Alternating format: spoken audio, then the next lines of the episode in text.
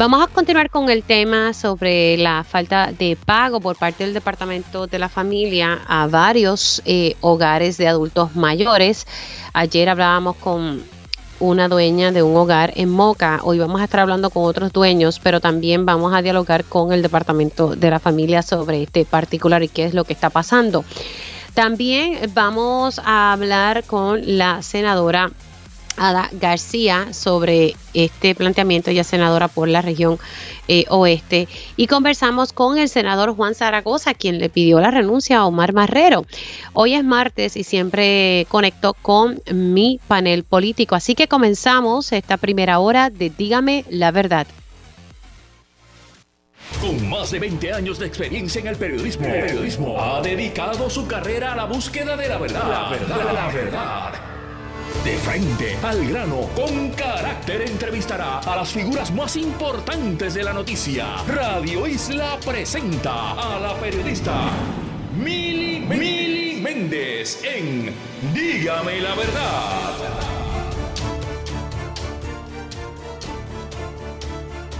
Muy buenos días Puerto Rico, bienvenidos a otra edición de Dígame la Verdad por Radio Isla 1320. Les saluda Mili Méndez, gracias por conectar. Eh, voy a continuar eh, dialogando sobre el tema de, los asuntos, ¿verdad? Sobre el tema de la falta de pago en, varios hogares de adultos mayores. Este tema eh, lo comencé a tocar el viernes en mi segmento en el programa de Telemundo Día a Día.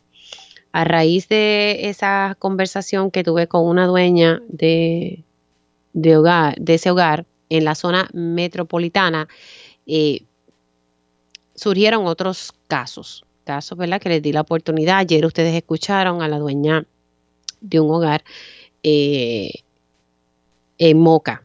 Eh, y a raíz. De esa situación, pues siguen escribiendo de otros hogares. Ayer tuve la oportunidad de hablar con, con la administradora de ATFAN, la señora Glenda Gerena. en televisión, ¿verdad? Uno tiene menos espacio que en radio, pero entonces voy a conectar nuevamente con ella, pues porque me siguen llegando casos y al final del día, como yo le decía a ella ayer al aire, buscamos resolver, ¿verdad? Buscamos resolverle a estas personas y, que todo siga fluyendo como, como Dios manda.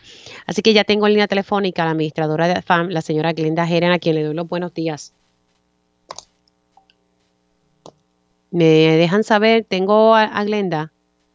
Déjenme ver por aquí. Ok, estoy esperando eh, tener conexión con, Glenda Gerena, pero entonces ir aquí si me deja saber si va a poder conectar, porque si no voy con, los próximos invitados.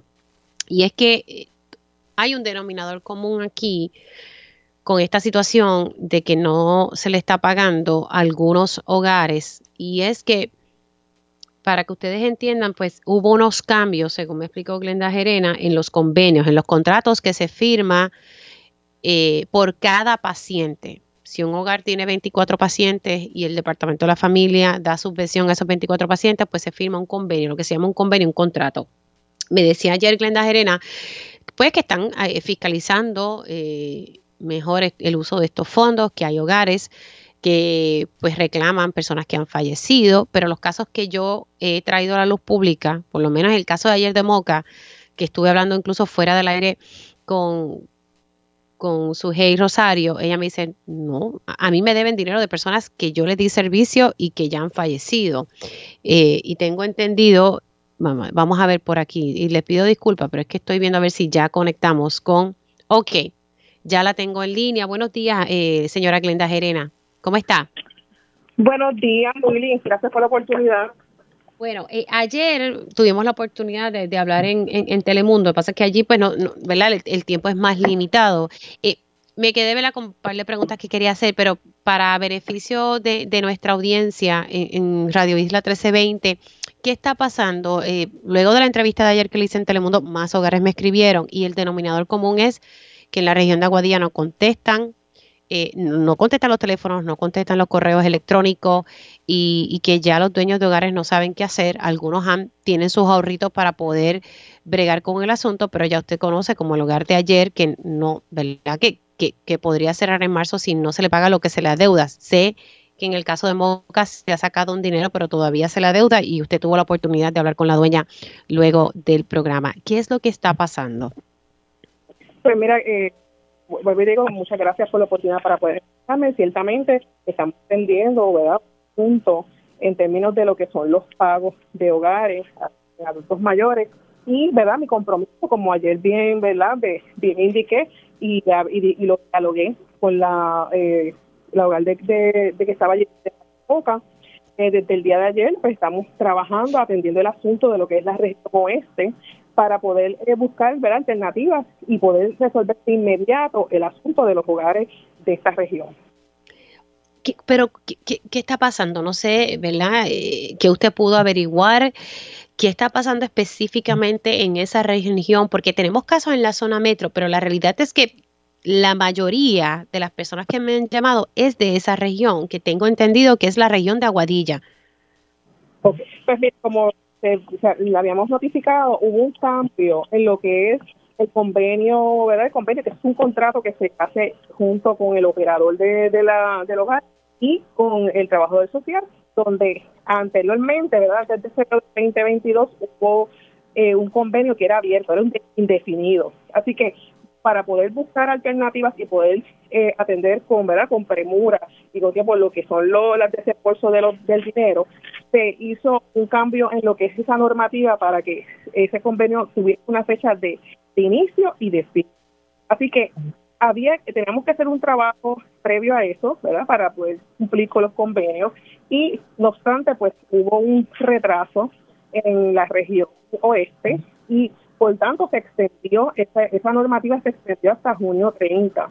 Así que hemos estado trabajando y atendiendo todo eh, todo todo ese ese retraso para que para este mes, a finales de este mes podamos tener la mayor cantidad de los hogares. Así que hemos estado, como te dije, como dije eh, al inicio, atendiendo con premura la situación para verla poder eh, cumplir con el pago, porque realmente lo que quiere el Departamento de la Familia con toda su población de adultos mayores es que puedan estar protegidos, puedan estar bien, y eso, y eso conlleva a que podamos pagar, porque un servicio prestado, un servicio pagado. Tengo otro hogar, y, al igual que el de Moca, yo entiendo, ¿verdad?, que, que, hay un retraso y que usted dice, ¿verdad?, que, que se va a pagar ahora en marzo, pero ayer le planteaba y se lo planteo nuevamente porque me llegaron, ¿verdad?, nuevas preocupaciones de que hay adultos mayores, ¿verdad? Hay, hay, hay convenios, hay contratos que se les debe dinero de enero del año pasado, o sea, enero 2022, hay casos de enero a junio de 2022 y hay casos, eh, por ejemplo, de un, tengo un caso de Aguadilla que me dice, me adeudan un pago de un residente de enero a junio del 2022. ¿Por qué se la deuda de una fecha tan atrás? Bueno, eso es una de las cosas, ¿verdad? Que eh, se han hecho, eh, ¿verdad? Las gestiones proactivas que hemos hecho, en el día de ayer se sometió una tabla, ¿verdad? Yo personalmente sometí a, ¿verdad? uno de los, de los hogares para que me, me pudieran desglosar toda la población de adultos mayores que tienen, de quién es el trabajador social, y cuánto es el, dinero que se menciona, si hay deuda o no.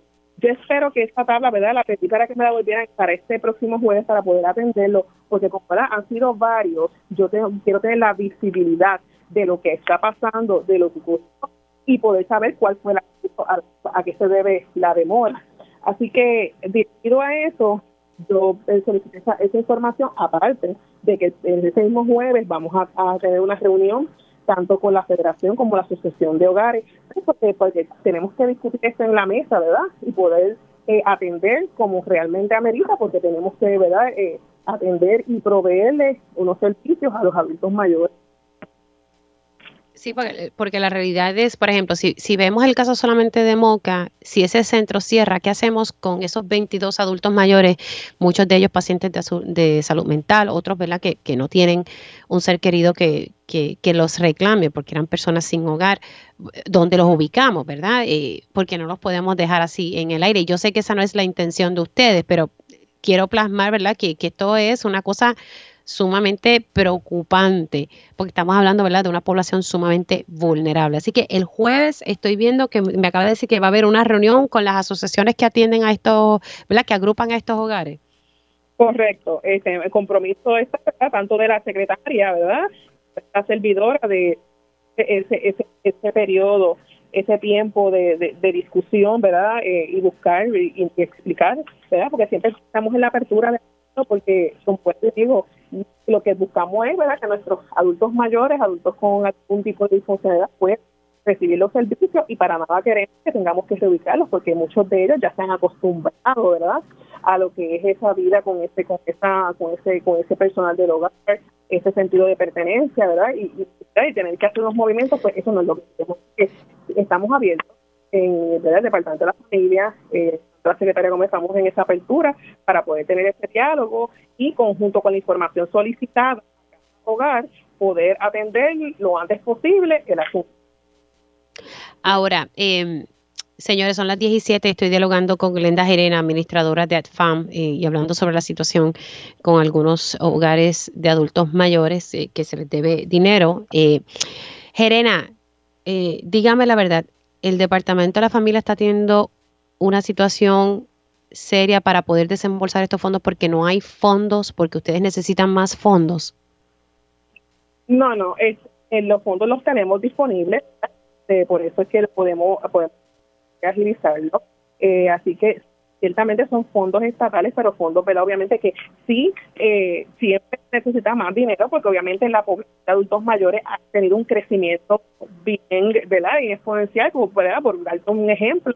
Estamos atendiendo sobre 5.000 adultos mayores, eh, ¿verdad? Subvencionados versus a los menores que están bajo la custodia del Estado, que son 2.300. O sea que hemos visto que se ha duplicado un poco más, un poquito más de lo que es la cantidad de adultos mayores que hemos servido y que todos los días podemos autorizar 25, de 25 a 30 ubicaciones en hogar. O sea que ha habido un incremento. Así que ciertamente el dinero es, importante y tener más, pero no el, no se debe porque tenemos falta de dinero. Así que este, ¿verdad? Quiero clarificar eso. Y por otra parte, quiero también clarificar este mi y, la, y le agradezco la oportunidad de que él hizo unas expresiones de eh, una de las de las de lo de las cosas que se habían, se habían hecho para poder hacer el convenio es verdad que en algunas ocasiones había fallecido adultos mayores que continuaban pagándose, ¿verdad? Y yo quiero clarificar que yo no estoy hablando de la mayoría y que esa no fue la razón principal para que eso se diera. Eso pues obviamente no son todos, este, y no quiero verdad que se haga el análisis de que esa fue la verdad, vuelvo y digo la razón primordial para, para hacerlo, pero sí eso es una de las cosas que, que ¿verdad? nos han llevado a, a realizar este proceso. Hay varias, varias y esa fue una de ellas. No fue en general, así que no lo tomemos como que en todos los lugares sucede esto.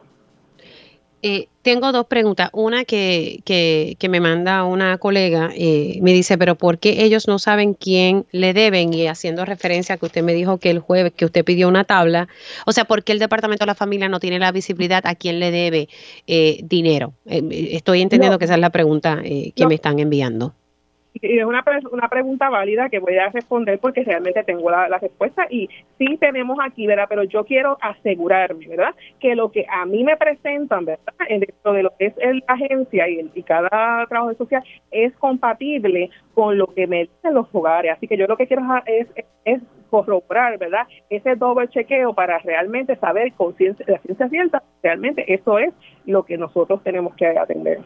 Ahora, eh, por otro lado, Usted sabe que el costo de vida ha aumentado. Me imagino que usted lo, está viendo cuando usted hace la comprita, yo también, y, estamos nosotros ¿verdad? haciendo ajustes. En algún momento el Departamento de la Familia está considerando aumentar las subvenciones por paciente, por adulto mayor ante la inflación, el alto costo de vida, administradora. Sí, ciertamente sabemos que eh, los costos de vida y los costos ¿verdad? han aumentado para todos, no solamente para para los jugadores, sino para todos nosotros los consumidores, porque estamos viviendo eso, que encaminado a eso sí se está haciendo un análisis, lo que pasa es que no podemos, si vamos a aumentar la subvención, tenemos que aumentar la subvención a todos, no podemos aumentar la subvención a uno sí, a otro no. O que estamos haciendo un análisis en términos de dinero, ¿verdad? Nosotros tenemos que ver a base de lo que nos costaría, eh, cuánto más necesitaríamos para poder aumentar la subvención. Así que si vamos a aumentar, va a ser en general. No podemos eh, ¿verdad? Porque hay muchos hogares que nos han pedido aumentos de subvenciones y para un aumento de subvenciones hay que hacer unas evaluaciones, ¿verdad? Tienen que traer una documentación y hacer un... ¿Y ya, ya eso se comenzó? en, términos de lo que es el sí, haciendo el análisis monetario para poder saber cuánto más se podría aumentar a la subvención a los adultos más que sabemos que eh, pero comenzó pero Glenda eh, Gerena comenzó ese análisis de, de verdad de que ya comenzó sí estamos, en, eso, en ese proceso de, de hacerlo de hacerlo tú, ¿verdad? Porque eso se, hay, como vuelvo y le digo, esto se trata de dinero y tenemos que entonces ver cuánta cantidad de adultos mayores tenemos y cuánto, cuál es el range hogares de 1.300 hasta tenemos hogares que nos, nos cobran 3.000, 4.000 dólares. Eh, ahora, eh, por otro lado, usted me dijo que los convenios antes eran indefinidos, ¿verdad? Que ustedes lo que le están poniendo, eh, para resumirlo, es como una fecha de caducidad. Me están explicando que los convenios se firmaban año a año.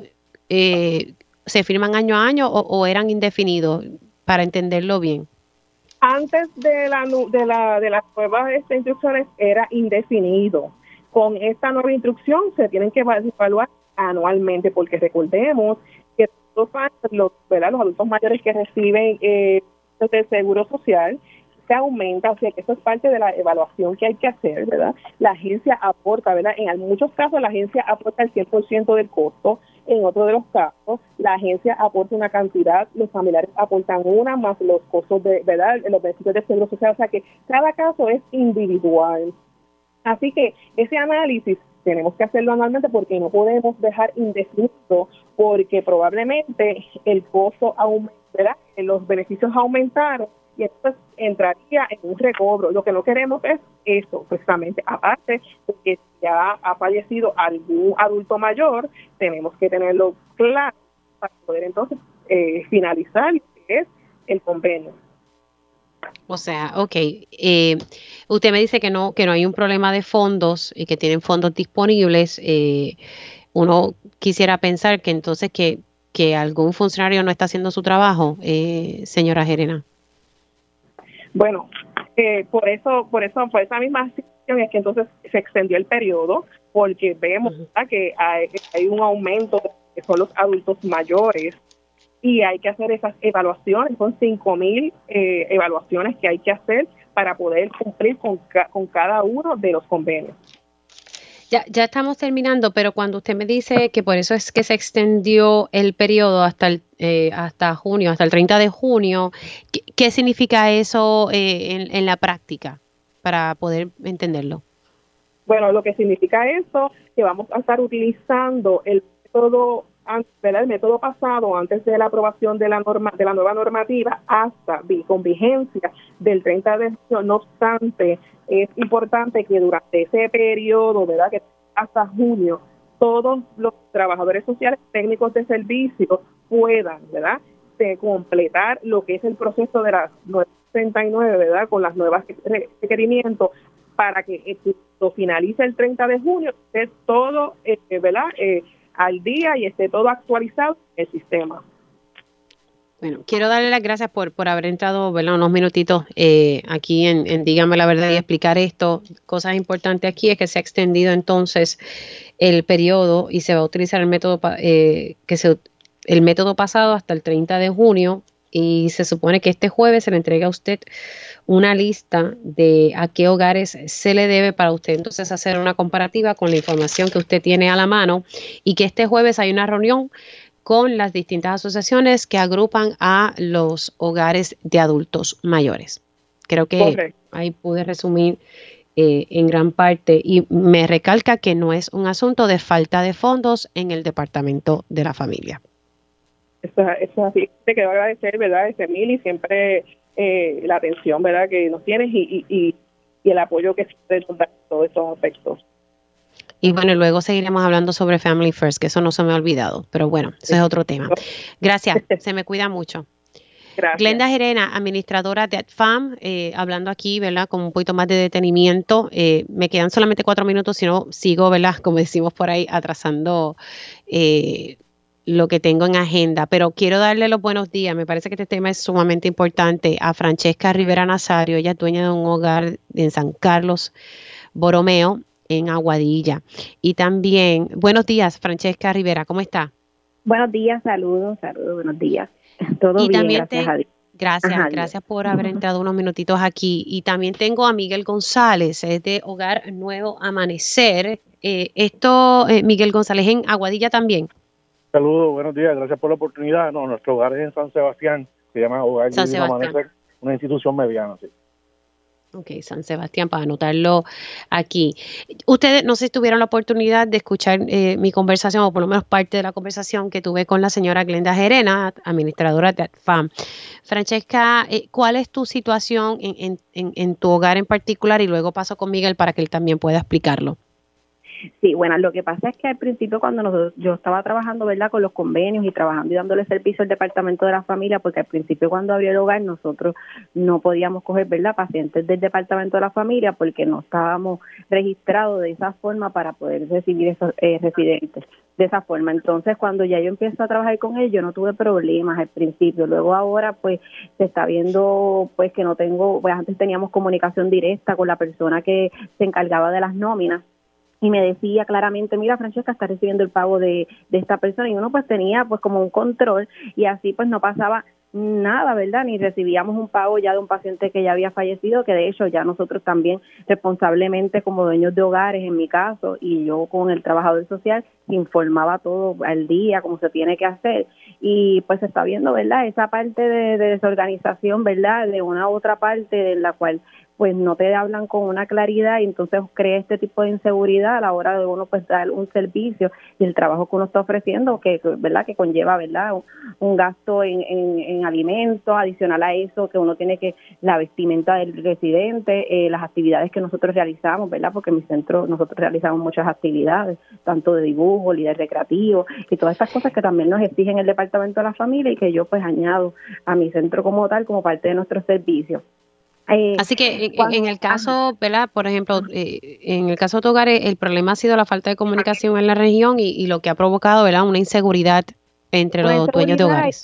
En coger, residentes, en coger pacientes de ellos, específicamente porque ahora mismo me deben más aproximadamente como 20 mil dólares, en el cual ellos me dicen que es Hacienda quien me tiene que pagar, cual contraté a una administradora porque obviamente ya yo no podía con todo lo que me estaban exigiendo, con toda la documentación que se tenía que estar eh, trabajando y entregándose, porque cada vez te lo cambian, es diferente, que si te cambian el convenio, que la firman no es aquí, que lo firmaron en azul, que tiene que estar pendiente de lo que hace el trabajador social y todas estas cosas que pues ya tú no sabes a quién más porque tú no sabes a dónde llegar al final del día pues tienes que esperar a ver cuándo tú recibirías luego esa cantidad de dinero.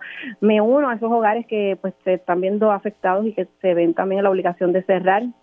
Yo gracias a Dios, pues mi hogar es un hogar grande en el cual pues yo no cojo todos los pacientes del departamento de la familia, pero al momento yo tengo como 10 pacientes de ellos, en los cuales yo llevo un año completo que no se me han hecho pagos de esos pacientes en lo absoluto y también pacientes que estuvieron poco tiempo conmigo porque estaban delicaditos de salud, en el cual yo no sé si al día de hoy ellos me hicieron ese pago porque no hay una claridad, ¿verdad?, de, de, de quién me están ellos dando el pago. Al momento yo recibí más que mil cuatro, mil cuatrocientos, mil quinientos este mes nada más de ellos, teniendo la cantidad que tengo al momento de ellos. De, de, los pacientes del departamento. Sí, que, que, tienes que tienes 10 pacientes y, y, te deben un año de, ¿verdad? De, algunos pacientes. O sea, eh, eh, eh, cuando me dices que te deben 20 mil, ¿esos 20 mil son recientes o son del año pasado? Del año pasado, exacto. Que desde enero, desde enero hasta hasta la actualidad, que esos pacientes pues le viraron los convenios, eso es lo que me dicen, ¿verdad? Que pues estaban mal. Claro, pero cuando me dices el año pasado, 2022 es para tenerlo claro, o sea, te deben 2022. Y ya cuando, pues ya cuando pasa así, ellos dicen que ahora hay una regla diferente, que, que eso pues, es distinto, que por eso nos reunieron, porque ahora pasa Hacienda y eso lo tiene que trabajar también un contable, como le tiene que pagar un contable, porque aunque ya nosotros tenemos contable, le tenemos que pagar por ese trabajo adicional, más ellos te lo ponen todo demasiado, demasiado difícil y la persona que no tenga una capacidad o porque no hizo sus ahorros o no guardó, pues se le hace más difícil todavía aún porque hay que invertir un dinero ahora adicional pues para hacer todo, todas estas otras cosas que, que, que, te, que te ponen entre medio pues para tú recibir un dinero de un servicio que tú le diste y que tú cumpliste con todo lo que te piden al año, ¿verdad? Para ponernos al día, para nosotros cumplir. Y mi hogar de verdad es un hogar que realmente yo doy el servicio, doy fe de lo que de lo que yo estoy dando y lo que ofrezco, ¿verdad? Dentro del centro de envejecientes. Tengo que hacer una pausa, les voy a pedir de favor que se queden en línea para yo poder dialogar con, con Miguel González, que también es dueño del hogar Nuevo Amanecer, en este caso en San Sebastián, para conocer su caso. También voy a estar conectando con la senadora Ada García, que, que también pues eh, tiene conocimiento de esta situación eh, y ver ¿verdad? Qué, pasos ella ha hecho, aunque ya la administradora de AFAMA ha hecho aquí unos compromisos en este espacio. Hacemos una pausa en Díganme la Verdad y regresamos en breve. Ya estamos de regreso aquí en Dígame la Verdad por Radio Isla 1320. Sigo atendiendo el tema sobre la falta de pago por parte del Departamento de la Familia a varios hogares, específicamente en la región oeste del país. Tenemos situaciones también en la zona metro, pero todo se concentra en gran parte en la zona oeste del país. Eh, más temprano tuvimos a Glenda Gerena y ella hizo unos compromisos eh, y hay unas reuniones eh, pendientes. he estado tocando este tema desde el viernes pasado, comencé en televisión y a raíz de lo que hicimos en televisión, pues ha surgido, ¿verdad? Este paso al frente de muchos dueños de hogares a quienes agradezco porque reconozco que en muchas ocasiones no se atreven a hablar porque está esa mala costumbre, y así lo voy a decir, de estar tomando represalias contra aquellos que quieren dar un paso al frente y decir la verdad. Y al final del día no se trata de que se tomen represalias, sino que se resuelva y se haga el trabajo, que los hogares cumplan, pero también que si hay hogares que tienen viejitos subvencionados por el Departamento de la Familia, que el dinero salga, porque no es un problema de dinero, según lo que me explicó la señora Gerena aquí en entrevista más temprano. Aparentemente alguien no está haciendo su trabajo. Y al final del día, quien está en el medio son nuestros viejitos. Y de verdad que agradezco infinitamente porque sé que no es fácil tener que hablar sobre estos temas. Y, hay muchos que están pasando por una situación bastante seria. Sigo con Francesca Rivera Nazario, dueña de Hogar San Carlos Boromeo. Eh, esto es en Aguadilla. Voy a pasar ahora con Miguel González del Hogar Nuevo Amanecer en San Sebastián para conocer un poco su historia y ya quiero que la, ¿verdad? que la senadora Ada García se quede en línea y escuche lo que ellos ¿verdad? Me, están explicando. Miguel, gracias por mantenerte en línea. ¿Cuál es la situación en tu Hogar Nuevo Amanecer en San Sebastián? Pues mira, básicamente nosotros eh, desde el año pasado confrontamos problemas con los pagos como todo el mundo. Eh, ahora mismo específicamente tengo un balance que hemos intentado vía telefónica y por email, eh, es que se nos informe en qué momento se nos va a pagar esa cantidad y lamentablemente no hay forma de comunicarse con la agencia, con el área de pago, están incomunicados y si llamas a, a nivel central se molestan, lamentablemente eh, que convierte a veces la situación en intransigente de la forma en que te tratan. Este, yo quisiera poder decir, ¿verdad?, que, es específicamente cierto personal, eh, ¿verdad?, que, que nos cierra la puerta es para poder dialogar las situaciones, ¿verdad? En el caso específico mío, yo estoy manteniendo con, eh, comunicación con la señora del la supervisora de, la local de San Sebastián, y he intentado ayudarme para el cobro de este dinero, pero ella misma me indica que le he enviado email y no ha recibido respuesta, ¿verdad? En este caso en específico. Al mes de, ahora mismo para el, para el pago para el mes de febrero de este año tampoco lo recibimos. Eh, ya se comunicaron, indicaron que próximamente iba a estar saliendo el pago, el pago y estamos a la espera a ver qué sucede. ¿Cuándo se comunicaron con, con usted, don Miguel? Pues mira, esta semana pasada, el viernes, si mal lo recuerdo, me enviaron una comunicación este, por mensaje indicándome que que estaban resolviendo una situación de, un problema en el papeleo como tal, en cuanto a las cuentas de banco, para entonces poder emitir el pago. Ahora, eh, ¿cuánto le deben a ustedes del año pasado? Que me dice que, ¿verdad? Que tiene un balance y que desde el año pasado se le debe dinero. Sí, el balance que me deudo son 4.800 dólares de, del pago de la subvención de un residente, ¿verdad? Estamos, al igual que la compañía, a la, espera de que ese pago se emita a través del Departamento de Hacienda. Ok, que vemos aquí también que hay un asunto, ¿verdad? Con, con, con, que el Departamento de, de Hacienda, eh, ¿verdad? Saque este dinero. Pero, ah, ¿cuántos eh, pacientes subvencionados por familia usted tiene? Pues mira, yo tengo una matrícula, tengo un permiso, mi institución es institución mediana, con permiso para 43 residentes. Tengo en este momento 40, 20 son del Departamento de la Familia y 20 son privados. Ok, sí, sí. O sea que 20 son los que usted entonces eh, va está reclamando. Y usted eh, eh, está, está, todo corriendo bien, excepto que le deben enero y febrero, que próximamente se supone que eso salga. Sí, exacto. Eso es así. Ok, ok. ¿Usted entiende que ahí, aquí la falla es algún funcionario dentro de la región? Pues mira, yo, yo, yo, no puedo señalar directamente que fuese un social o que sea algún problema directamente en la región, porque no he podido dialogar directamente de, la situación con pagos. Pues yo podría decir, mira, sí, yo tuve comunicación y la falla está en esto, pero no, o sea, estamos a ciegas, no sabemos dónde está el problema. Sí sabemos que hubieron unos cambios en el convenio y que esto está atrasando todo, pero como dicen otros, a veces por un acento, por una coma, por la falta de una letra, devuelven los convenios, que hay que firmarlos de nuevo y todo se sigue atrasando. Ahora, eh, rapidito, para yo poder, poder pasar con la senadora Ada García, tanto Francesca Miguel, voy contigo Francesca, me decía la señora Gerena que hubo cambios en los convenios porque antes eran indefinidos. He recibido mensajes diciéndome que, que antes se firmaban anualmente. Eh, realmente, eh, Francesca, los convenios eh, eran de manera indefinida o, o, realmente sí se hizo un cambio de manera anual? Por lo menos en el tiempo que yo llevo con el Departamento de la Familia trabajándolo, entiendo que, que ha sido igual, que son las firmas que siempre se hacían las firmas a los lados. Eh, lo que pues ahora están diciendo, entiendo para el tiempo mío, porque hay personas que llevan más tiempo trabajando con el departamento de la familia directo y a lo mejor era tiempo definido, que no puedo hablarte de, de ese particular, pero en el tiempo mío, pues era todo, todos los años se hacía convenio nuevo, que es en el tiempo, ¿verdad? Que, que yo estoy con ellos trabajando, lo que por eso te puedo hablar de mi tiempo actual, pues yo entiendo que básicamente lo mismo, uno con otro cambio, que ahora nosotros tenemos que estar pendientes al trabajo del trabajador social a la vez que te den el convenio, de que las firmas estén correctas, que sea con el bolígrafo ¿Y hace cuánto tiempo tú estás firmando anualmente todos los convenios? Eh, ya voy como para tres años. Ok, tres años. Así que me llama la atención ese detalle. Eh, en el caso tuyo, Miguel. Pues mira, yo llevo, nuestro hogar lleva ya 10 años, ¿verdad? Estoy funcionando y en estos 10 años ha sido básicamente de la misma forma. Los convenios se, se renuevan anualmente, se comienzan a firmar entre noviembre y diciembre y muchos casos se culminan en enero, pero eh, el problema viene desde hace del año pasado hacia acá. Correcto. Que comenzaron los atrasos, eso antes no se había visto nunca.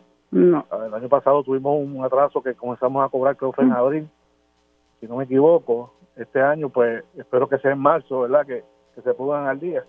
Pero siempre fue de la misma forma, por lo menos del tiempo que yo llevo, pues siempre fue, todos los años se renovaban los convenios.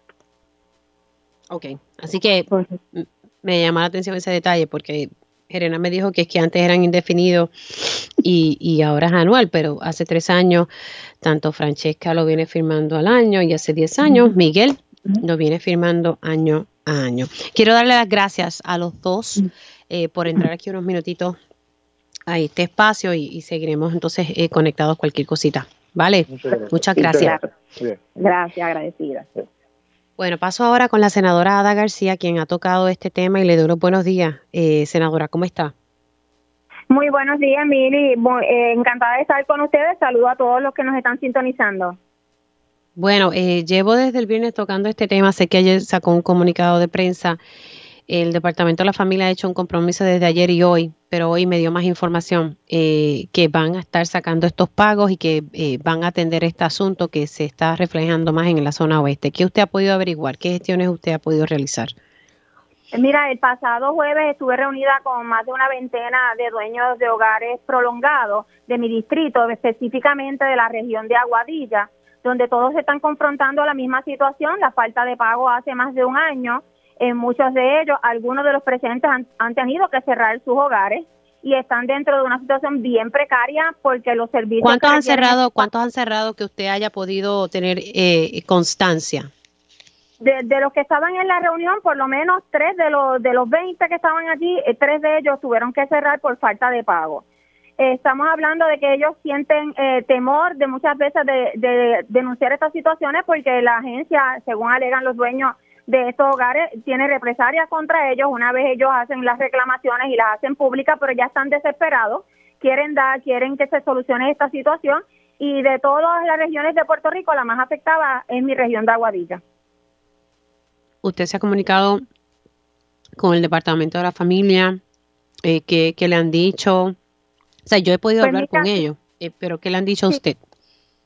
Sí, pues nosotros, ellos ya nos dieron una reunión para la próxima semana. Lo único que nos han hecho es una comunicación de que van a estar trabajando durante el mes de marzo estos pagos. El Departamento de la Familia también alega que hay algún problema en la, documentación de los hogares. Los dueños de hogares establecen que no, que la mayoría son problemas administrativos, es la falta de, gerencia ¿verdad? y de atención adecuada a la facturación de, los servicios que ellos ofrecen.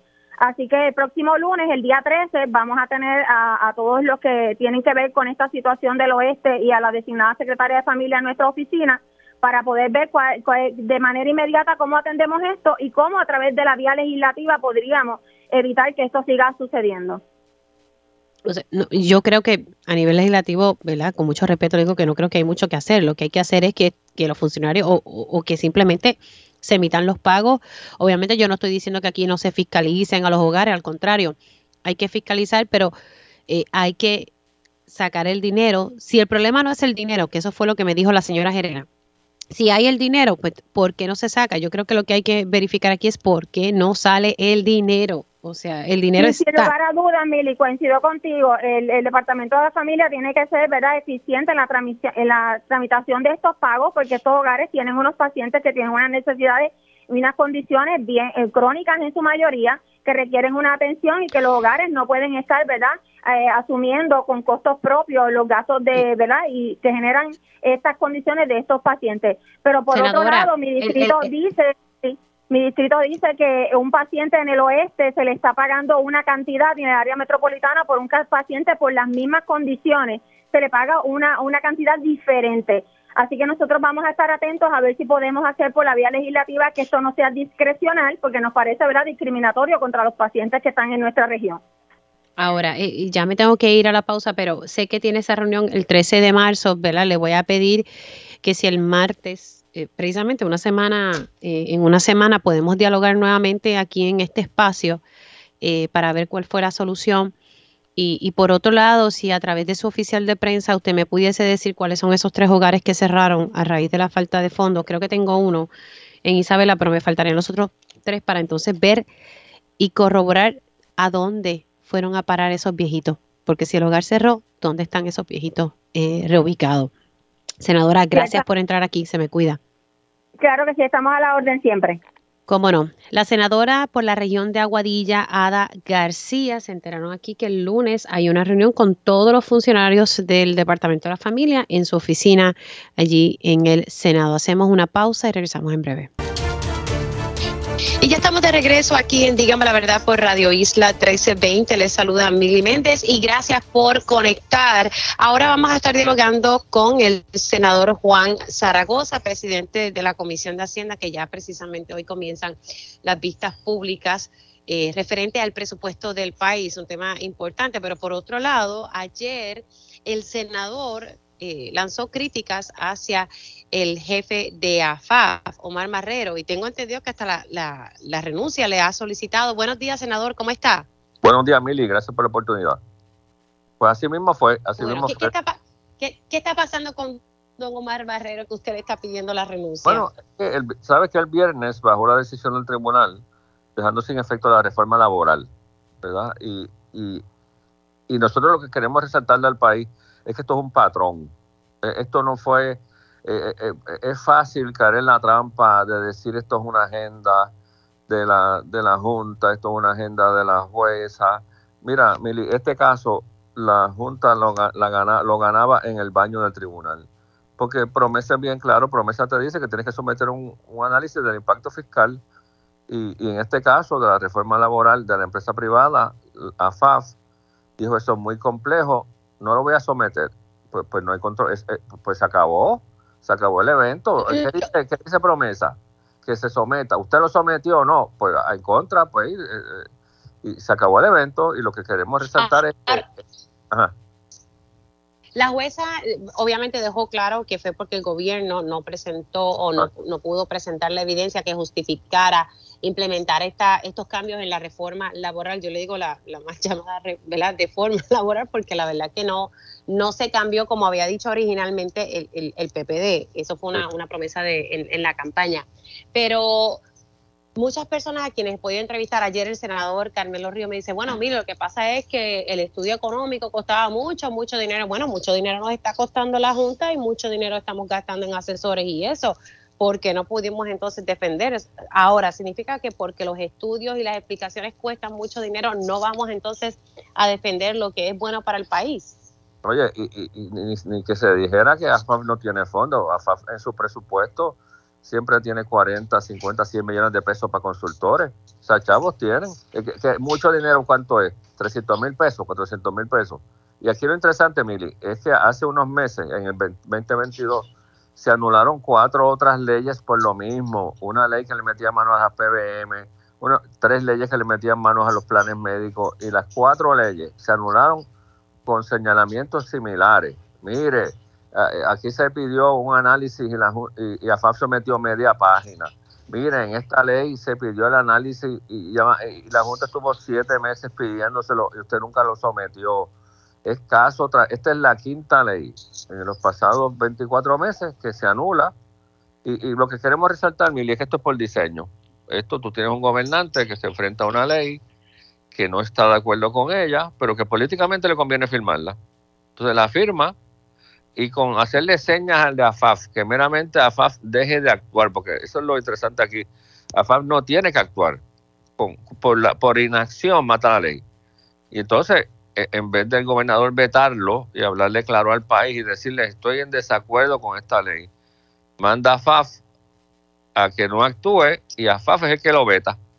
Entonces, ante la opinión pública, ya tú ves la gente escribiendo columnas y opinando en la prensa, que es la Junta, y que es la jueza, que tiene una agenda antiobrera, mire, lea el caso, lea el caso para que se dé cuenta que esto fue una chapucería. Así que, que fue que no se pudo, y lo dice claramente, la, la jueza dice claramente que fue que no se dio la explicación y, y se justificó. Ahora, eh, por otro lado, retomando algo que, que comenté ahorita, el PPD prometió eh, eliminar esa, esa reforma laboral que se aprobó en el 2017. ¿Por qué no se cumplió con, con, esa promesa? Bueno, se hizo un esfuerzo grande. Lo que pasa es que recuerda que nosotros sí controlamos la Cámara, no controlamos el Senado, ¿verdad? No tenemos los votos para aprobar nada en el Senado, no controlamos al gobernador.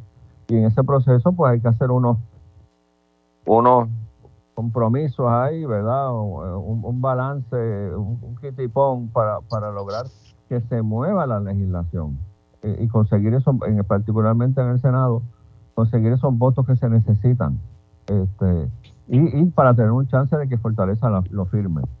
O sea que, que no, no, no es tan fácil, no es tan fácil, aun cuando haya sido una promesa de nosotros dentro del programa del partido. Ya ha salido en los medios que tanto el presidente de la Cámara como el presidente del Senado eh, mañana van a sostener una reunión para ver si en efecto ellos pueden apelar eh, eh, ¿verdad? La, la, anulación de, esta ley. Eh, ¿Qué le parece? Bueno, yo creo que sí, que hay que atacar por diferentes frentes, ¿verdad? A, a, eh, ese es un, un, ángulo, otro ángulo es resometerla. Porque fíjate, como tú bien dices, esto se cayó no porque la ley tenga algún defecto, se cayó por un hecho procesal que no se sometió la documentación. Si se aprueba la ley de nuevo y se y se eh, somete la documentación necesaria, no tiene por qué no, no pasar, ¿verdad? El, el, otro ángulo es que nosotros aprobamos la semana pasada en el Senado, que, que, que, no resucita la ley, ¿verdad? Pero va el problema de raíz, es que nosotros, en un proyecto mío, enmendamos la ley orgánica de AFAF, que cuando se originó le daba un alto grado de inmunidad a los funcionarios de AFAF para incorporar el concepto de negligencia crasa eh, en, en, cumplimiento del deber, ¿verdad?, de los funcionarios, precisamente para atender este tipo de casos. Oye, eh, se supone que haga ese trabajo, usted no lo hace, pues puede estar sujeto a unos planteamientos de negligencia crasa y entonces un reclamo de que tiene que renunciar. Claro, pero lo, que estoy entendiendo es que se le daría inmunidad o no. Eh, buscaría no darle inmunidad. No darle, no darle inmunidad. Eh, darle, sí. Ahora, ¿eso se aprobó en el Senado? Y, y, cruzó ahora para la Cámara la semana pasada. Ok.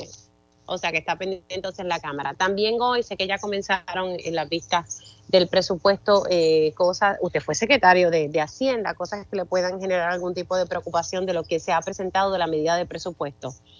Bueno, nosotros arrancamos hoy con, las vistas, eh, empezando con las agencias que tienen a cargo las estadísticas del gobierno, porque porque la, zapata de estos de, presupuesto, ¿verdad? El presupuesto se basa en unos estimados de ingresos. Y de acuerdo a eso, pues se asignan los gastos. Pero ese estimado de ingresos, a su vez, está fundamentado en unos supuestos de crecimiento económico hacia el futuro, ¿verdad? Y por eso que estamos trayendo la Junta de Planificación para hablar de cuál es la proyección que ellos tienen para el fiscal 23-24 en términos de crecimiento económico contrastarlo con, el que tienen la Junta en su plan fiscal, eh, hablar con el Instituto de Estadística, hablar con el Banco de, Desarrollo. Este, en los próximos días también vamos a tener un panel de economistas para lo mismo, y es para establecer ese punto de partida. O sea, eh, eh, estos, estos presupuestos no se hacen en el vacío. Si tú vas a hacer una proyección de ingresos, hay unos ingresos o una parte significativa de esos ingresos que, dependen del crecimiento o de crecimiento de la economía de Puerto Rico. Hay otros segmentos de ingresos que están, que, están ajenos a eso, ¿verdad? Que están eh, aislados, como son el de las farmacéuticas. Las farmacéuticas producen y venden, no importa la situación del país, porque le venden afuera, ¿verdad? Pero un gran componente de, ese, de esas fuentes de ingresos sí dependen de cómo está la economía, la contribución sobre ingresos de individuos, el IBU, de contribución sobre ingresos corporativas. Y por eso es que vamos a arrancar por ahí hoy, hablando con la Junta de ah. Planificación. Ahora, eh, rapidito, antes que se me acabe el tiempo, el, el, detalle de lo que se había logrado por parte, ¿verdad?, de tanto la legislatura como el secretario de Hacienda eh, con referente al impuesto a las foráneas, eh, que el, Tesoro Federal exigió que se cambiara y que se iba a eliminar eso lo que se presentó eh, prácticamente va a significar que vamos a recibir más o menos casi lo, ese mismo 20% que significa para el presupuesto. ¿Eso se ve reflejado en este presupuesto? Sí, sí, eso se ve reflejado en el presupuesto. Ese es el tipo de partidas que yo te menciono que están ah, eh, protegidas, por decirlo así, de la condición particular de la economía de Puerto Rico. Pues como es producción de enclave, o sea, se produce aquí para exportación, pues es de acuerdo a las necesidades de la compañía matriz y, y no, no, no gira alrededor de cuán bien o cuán mal está la economía de aquí. Y contestando tu pregunta, sí incide en este presupuesto. Wow, pues hay que estar muy pendiente de ese detalle. Senador Juan Zaragoza, gracias por haber estado aquí en Dígame la Verdad. Cuídese mucho. Muy bien, eh, gracias a ti, Emily.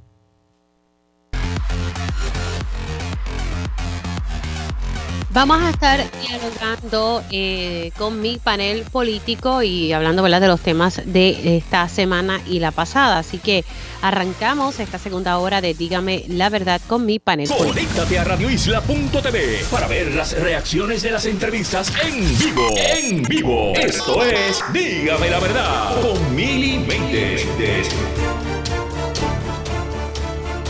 Y ya estamos de regreso aquí en Dígame la Verdad por Radio Isla 1320. Les saluda Mili Méndez. Gracias por conectar. Y ya estamos oficialmente en la segunda hora de este espacio. En la primera hora estuvimos hablando bastante sobre la situación que están atravesando varios hogares de adultos mayores que atienden a estas personas, a esta población vulnerable, eh, desde el viernes estoy tocando este tema en, día a día y lo traje desde ayer aquí a Radio Isla 1320 y continué con el tema. Me parece que es sumamente importante eh, que le demos una mirada a lo que está pasando con la población de, nuestros adultos eh, mayores. Y aparentemente la situación es una mm, bastante difícil, específicamente eh, más aguda en la región de Aguadilla, porque la mayoría de los hogares con quien he tenido la oportunidad de, hablar y dialogar ha sido en Aguadilla. Hay situaciones también con hogares en la zona metropolitana, como muy bien expliqué al principio del programa. Si usted se perdió algún detalle o quiere escuchar eh, las entrevistas que hemos estado realizando sobre este tema, siempre recuerde que está la versión podcast de este programa. Usted va a radioisla.tv, busca donde dice podcast, le da ahí y rapidito va a encontrar eh, Dígame la verdad. Eh, yo les recomiendo que busquen el de ayer para que escuchen lo que me narraba Sujei Rosario de un hogar en Moca. Eh, eh, si el departamento de la familia no le paga lo que se le adeuda a ella, ella tendría que estar cerrando las puertas de su hogar para marzo, o sea, para finales de, este mes. Su Rosario me comentaba que de los 24 pacientes que ella tiene, 22 son del departamento de la familia y que se le adeuda dinero desde enero a junio del 2022 y se la deuda enero y febrero de este año. Ayer Glenda Gerena en televisión me explicó que se le había dado, ¿verdad? Que se le había desembolsado un dinero, claro, pero no es todo el dinero. Y fuera del aire, pues ellas tuvieron la oportunidad de dialogar y en efecto, el Departamento de la Familia todavía le debe dinero. Y este es el escenario de muchos hogares. Ya tres han tenido que, cerrar sus puertas. Sé de una en Isabela, me falta averiguar los otros que han tenido que cerrar. Y Glenda Gerena hizo un compromiso esta mañana aquí en este espacio de que se le van a emitir los pagos, que se está trabajando en el asunto y aparentemente sí hay una situación particular en el oeste. Ella destaca que hubo cambios en el convenio en diciembre del 2022 se hizo cambio, que antes eran unos convenios abiertos y que ahora pues tienen fecha de caducidad y que se están llenando al año. Pero ahorita hablé con otros eh, dueños de hogares, eh, la dueña del hogar San Carlos eh, Boromeo en Aguadilla y el hogar Nuevo Amanecer en San Sebastián. Y ellos me dicen que en el caso de ellos, ellos siempre lo están llenando anual. Los convenios, para que ustedes entiendan, son los contratos que firma estos hogares por cada adulto mayor que ellos tienen y que tienen una subvención del Departamento de la Familia. O en el caso de Moca, que los 22 pacientes que, que, tiene Rosario son pacientes de salud mental, personas sin hogar eh, o personas que fueron usuarios en un momento dado. Son personas que no tienen ¿verdad? En la mayoría de los casos no tienen algún ser querido que se pueda, eh, ¿verdad? Que tengan la custodia y que se preocupe por ellos. Está, su custodia está bajo el Estado. Así que son personas que no tienen a nadie. Me llama la atención, ¿verdad? Eh, y, le pedí una reacción al Departamento de la Familia sobre lo que me dijo Glenda Gerena, que ella me dijo pues que, que antes eran unos convenios, unos contratos como que no tenían fecha de caducidad y que ahora sí, que se firman anualmente. Pero ya había hogares que ya estaban hace tres años o diez años firmándolos año a año. En efecto, reconoció que hubo un atraso en la región de Aguadilla en particular y que se extendió el periodo hasta el 30 de junio. ¿Qué significa eso de que se extendió el periodo, pues que se van a seguir trabajando los pagos con el método pasado, con el anterior. Muchos dueños me dicen que los cambios son, son mínimos, o sea, unas firmas que se requieren adicionales. Eh, pero nada, vamos a ver si en efecto en marzo, como me dijo la señora Gerena, se puede pagar lo que se le adeuda a estos hogares. También Gerena solicitó una tabla con el desglose de los hogares a que se les debe dinero, o sea, que, se haga una tabla con el desglose para ella poder eh, compararla con lo que ella tiene. Entonces, están en esa, de ver a qué se debe esta demora. El jueves hay una reunión con las asociaciones que agrupan a estos hogares. Eh, el jueves con el departamento de la familia. Y el viernes, perdóneme, y el lunes de arriba, o sea, este jueves hay una reunión con todos los dueños de, de, hogares y las asociaciones que los agrupa para entonces atender esta situación. La falta de pago no se debe a falta de fondos según el Departamento de la Familia. Eso fue lo que me dijo Jerena aquí. Y están evaluando en estos momentos eh, si se aumenta la subvención por cada adulto mayor. Más o menos se les paga como unos mil o mil doscientos dólares, pero al mes por estos adultos. Y la realidad es que aquí todo ha aumentado. Eh, así que están haciendo ese análisis para entonces aumentar las subvenciones a todos los hogares por igual. Y la senadora Ada García eh, está, al, ver, al ser su distrito el más afectado, eh, me dice que cerraron tres centros por falta de pago en su zona, ¿verdad? Allá en Aguadilla. Entonces, que la próxima semana, el lunes 13 de marzo, hay una reunión para ver cómo se resuelve este asunto. Yo espero que, que se desembolse el dinero a aquellos hogares que estén cumpliendo eh, no podemos pretender que estos hogares sigan recibiendo pacientes cuya custodia la tiene el Estado o pacientes que reciben subvención del Departamento de la Familia si no se les paga. Y lo que va a pasar es, es lo que ocurrió con uno de los hogares, a quien no voy a mencionar, que ya determinó que no va a aceptar pacientes que reciban subvención del Departamento de la Familia. ¿Por qué? Por estos asuntos porque aquí algo, si no es falta de dinero, aquí algo está fallando, ¿verdad? Algo está fallando y hay que corregirlo, porque vuelvo y recalco, es una población vulnerable, una población que ha aumentado, estamos hablando de 5.000 adultos mayores que están recibiendo subvención del Departamento de la Familia. La población de adultos mayores es mayor. Bueno, Puerto Rico es un, país cuya población es de viejito, de viejo. Así que hay que tomar cartas en el asunto y yo agradezco nuevamente a todos los dueños de hogares que han dado un paso al frente para poder denunciar esta situación. Y agradezco también a los demás colegas en los medios de comunicación que hoy están tocando este tema, porque cuando le damos mayor visibilidad a estas cosas, las cosas se resuelven. Y, y agradecida, ¿verdad? porque necesitamos que si algo no se está haciendo bien, que se resuelva.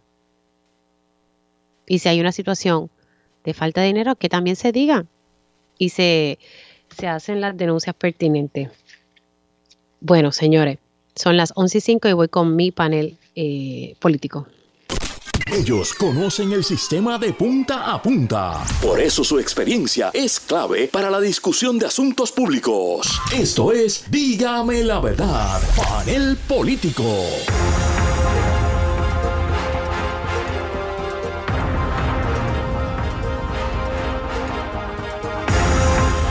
Y ya estoy con mi panel político integrado por el licenciado Ramón Luis Nieve. Buenos días, Ramón, ¿cómo estás? Buenos días, Amelia, a ti, a los compañeros y a la gente que nos escucha. Y también tengo al licenciado Ángel Cintrón. Buenos días. Buenos días, Amelia. Un abrazo para ti, para Ramón Luis y todos los amigos que nos escuchan en la mañana de hoy. Y también se conecta en sustitución de Olvin Valentín José Hernández Lázaro. José Hernández Lázaro, él es legislador municipal del Movimiento Victoria Ciudadana en Ponce. Buenos días, Lázaro. Buenos días, Mili, a ti, a los compañeros del panel, a todas las personas que nos escuchan. Bueno, vamos a, hablar. Quiero tocar este tema con, ustedes. Me parece que quiero tocar otras cosas, ¿verdad? Eh, por ejemplo, lo que pasó en el fin de semana, eh, reuniones en el PPD, también asamblea del PNP y también Proyecto Dignidad y todo eso. Pero quiero hablar de este tema que, lo he estado tocando desde el viernes, desde ayer aquí en, en este espacio y, y no sé si ustedes tuvieron la oportunidad de, escuchar lo que estuve comentando antes de pasar con ustedes. Eh, nuestra población de adultos mayores, especialmente los que están en hogares, pues aquí hay una situación que ya el Departamento de la Familia me está diciendo que lo está atendiendo y esperemos Que, así sea.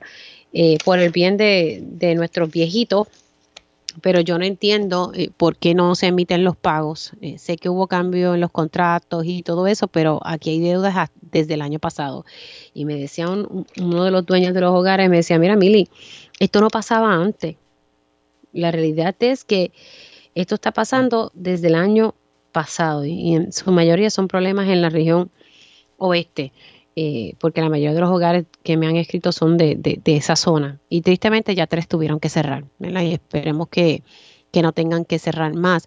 Nada, que quisiera que me hicieran un comentario sobre este tema. es la población, la población más grande que hay en la isla son nuestros viejos. Eh, y, eso no lo digo yo, solo dicen las estadísticas. Tenemos una población vieja, esa es nuestra realidad aquí en Puerto Rico y hay que atender a esa población. Si no, miren las portadas que salió creo que esta semana o la semana pasada sobre la precariedad de nuestros viejos. Eh, comienzo con Ramón Luis, voy con Ángel y luego paso con Hernández Lázaro. Bueno, Mili, en primer lugar tengo que felicitarte por tu, eh, tu, sensibilidad eh, eh, en, el, en, el, ejercicio de tu, de tu trabajo para atender un tema tan crítico eh, como tú bien dices, el, la gran mayoría de nuestra población, eh, por distintas razones que, podemos discutir en otro momento, la mayor parte de nuestra población eh, está envejeciendo, no están naciendo suficientes niños y hemos tenido fenómenos como las grandes migraciones de estos pasados 10, 15 años, que realmente pues han tenido como efecto el envejecimiento de nuestra población. Eh, no somos únicos en eso, hay otras, eh, otros lugares en el mundo que están pasando por procesos similares, pero la verdad, esa, es nuestra realidad. Y eh, el Estado y los recursos del Estado y la política pública en muchos sentidos tiene que reflejar eso y tiene que atender de manera puntual los temas naturales de una población envejeciente, empezando por obviamente por el tema de salud, pero también hay temas de vivienda, o sea, hay diferentes temas que urge reenfocarlo eh, para eh, atender las necesidades de lo que es ahora ya la mayoría de nuestro pueblo. Y lo que está pasando en los hogares, que como tú bien has descrito en tu, en tu trabajo eh, periodístico, pues los hogares atienden a, a viejitos que están en distintas circunstancias de la vida. O sea, no es algo único, no, no están ahí por una sola condición, están por distintas razones. Eh, de la vida y pues eh, han, proliferado muchos hogares. Muchos trabajan bien, otros no tanto, eh, pero ciertamente pues están ahí, están rindiendo un servicio y que realmente hayan hogares que, se les están viendo bien difícil la situación porque no se les paga lo que lo que corresponde y que incluso han tenido que cerrar es una tragedia para Puerto Rico. Yo creo que me parece a mí que un gobierno que se jacta de que está enviando los reintegros a tiempo y toda la cosa, ¿verdad? Como si fuera la gran cosa, ¿verdad? Porque eh, el dinero que, recoge el, gobierno de nuestras contribuciones es, absurdo, ¿verdad? Este inceso. Eh, así que, y lo, y lo tiene en caja, ¿verdad? Eh, así que si tiene tanto dinero en caja, que incluso da bonos así como pasó el año pasado a ciertos sectores de empleados públicos, etcétera, pues mira, pues debe identificar los fondos de inmediato para pagarles a todas estas entidades y reenfocar, porque aquí hay dinero para eh, para jactarse de que estén devolviendo reintegro y hay y hay dinero para eh, consultores, para gente que está creando muchas burocracias que impiden que llegue eh, la ayuda a la gente en distintos sectores de la reconstrucción del país. Hay dinero para todo eso, pero no me pueden decir ahora que familias o otras entidades no tienen dinero para atender la vida eh, y la seguridad de, una parte importante de nuestra población. Voy a pasar con el licenciado Ángel Cintrón. Ángel. Mira, Miri, este, varias cosas, ¿verdad? Y, primero que todo, pues expreso en voz alta que me siento muy identificado con el tema que traes eh, por diversas razones familiares, pasadas y presentes, y, conozco un chispitito, pero desde el punto de vista de, de los hogares este, pero no necesariamente poblaciones que dependen del apoyo del Estado, ¿no? de, de dineros públicos, sino las, aquellas familias que, que hemos pagado o tenemos que pagar por un envejeciente en un hogar de manera privada, que es igualmente inmenso en Puerto Rico, ¿verdad? Eh, la tercera edad sigue creciendo, la tercera edad tiene unas necesidades muy particulares. ARP en Puerto Rico lleva una, una, una lucha en el sentido correcto de la palabra, ¿verdad? Una agenda, una encomienda fuerte por los últimos años tratando de hacer conciencia entre todos nosotros, gobierno, sector privado y población, de cómo tenemos que ir enmendando nuestros estilos de vida y nuestras reglas sociales para entender que hay un sector significativo de nuestra población que ya eh, cualifica la tercera edad, ¿verdad? Eso es 50 plus, para que no nos llamemos engaños, no estamos hablando de personas de 80 y 90, 50 plus ya se considera tercera edad, aunque no nos hayamos retirado de trabajar este, y estemos todavía activos en el trabajo, ya estamos en esa, en esa clasificación porque tenemos ya unos, unas necesidades de servicios de salud particular, una necesidad de infraestructura particular, etcétera y demás. Los hogares, pues siempre ha sido un issue, ¿verdad? Mayormente del lado de la calidad del servicio que se da en esos hogares y de controversias de mal manejo. Sin embargo, es, la primera vez que escucho eh, un planteamiento público sobre el pago que el gobierno le dé, o la subvención, ¿verdad? Que le dé por personas que, que, que, que eh, poblaciones que tienen estos hogares y que, y que tienen derecho a, esta, a este apoyo económico de, del gobierno, que asumo que debe ser una combinación de fondos federales y fondos estatales, ¿verdad? No lo sé. son, en este caso son estatales. Solo estatales. Totalmente estatales. Ok. Pues en ese caso, la único, lo único que yo puedo percibir de ese caso particular que tú traes, eh, escuchando que eso funcionaba correctamente y que es agudo en Aguadilla y no necesariamente igualmente en otras regiones, me huele a una expresión de los que somos de Río Piedra, que eso es la pieza detrás del guía.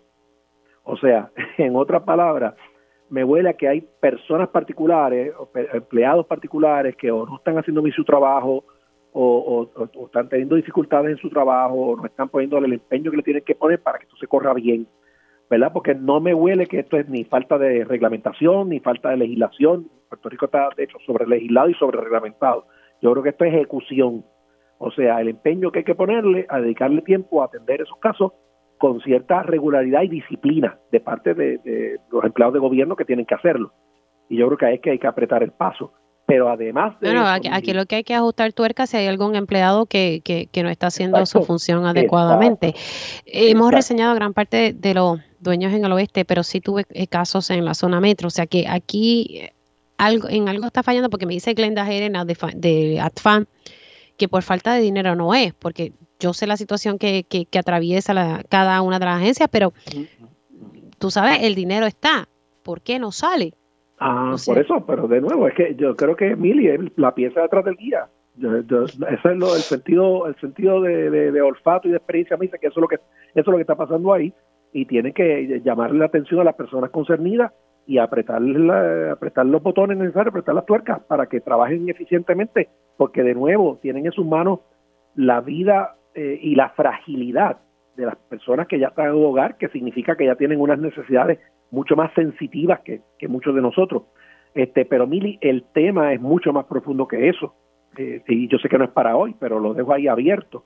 O sea, en Puerto Rico nos estamos preparando para poder atender el volumen que va a haber de personas eh, de tercera edad necesitando hogares de cuidado porque ya no podremos vivir solos, eh, necesitaremos, tendremos dependencia de, asistencia en la vida cotidiana, en términos de salud y de, y de alimentación, etcétera, que no podemos vivir solos y habrá espacio para nosotros. Y digo nosotros, ¿verdad? Porque todos vamos camino a eso, eventualmente todo va a pasar. Eh, y yo creo que en Puerto Rico estamos este, lejos de tener las facilidades suficientes, tanto privadas como cuasi públicas, cuasi públicas, ¿verdad? Cuando reciben apoyo del Estado, para atender la población que se va a tener que atender en el futuro. O sea, nuestros hijos no pueden, este, no podemos apostar a que nuestros hijos nos van a atender en la casa porque no, no siempre funciona así. Y creo que estamos este, desenfocados en ese sentido. Vamos a pasar con José Hernández Lázaro, legislador municipal en Ponce por el Movimiento Victoria Ciudadana. Adelante, Hernández. Sí, Mili, eh, tengo que coincidir con los compañeros en el sentido de que esto es un problema, ¿verdad?, que se va a ir agudizando en la medida que vaya pasando el tiempo. Eh, para tratar de ponerlo en perspectiva, durante los últimos 20 años, del censo del 2000 al censo del 2020, hemos visto una reducción casi a la mitad de la población de menos de 19 años y un aumento de prácticamente un tercio de la población que supera los 50 años. O sea que eh, ha habido una tendencia, no solamente en estos últimos 20 años, sino por las pasadas décadas, de que la población, eh, por así llamarlo, de nuestros viejos, ¿verdad?, está aumentando y la población más joven, por distintas razones, por la falta de natalidad, por, por la inmigración a otros lugares, pues ha aumentado. Y pues esto no solamente se va a notar en los hogares que reciben fondos del Departamento de la Familia, como estaba reseñando, y como decía la señora general, pues los fondos están, o sea que ahí hay un problema de administración, pero más allá de eso, se va a notar especialmente en la calidad de vida de las personas, ¿verdad? En, directamente en las comunidades. Aquí en Ponce, después del el huracán Fiona, cuando uno iba a ver comunidades y las necesidades que había, uno se daba cuenta de que comunidades que en algún momento, hace unas décadas atrás, unos años atrás, se consideraban comunidades de clase media, eh, en la medida en que ahora su población es mayormente personas eh, envejecientes, mayores de edad, eh, se han convertido también, ¿verdad?, en, poblaciones donde se ve una pobreza que está un poco escondida, este, donde las personas, pues, que ya lo que están recibiendo es un seguro social, lo que están recibiendo es una pensión y esa es su única fuente de ingresos, pues están pasando unas situaciones sumamente eh, decepcionantes, sumamente preocupantes y tristes.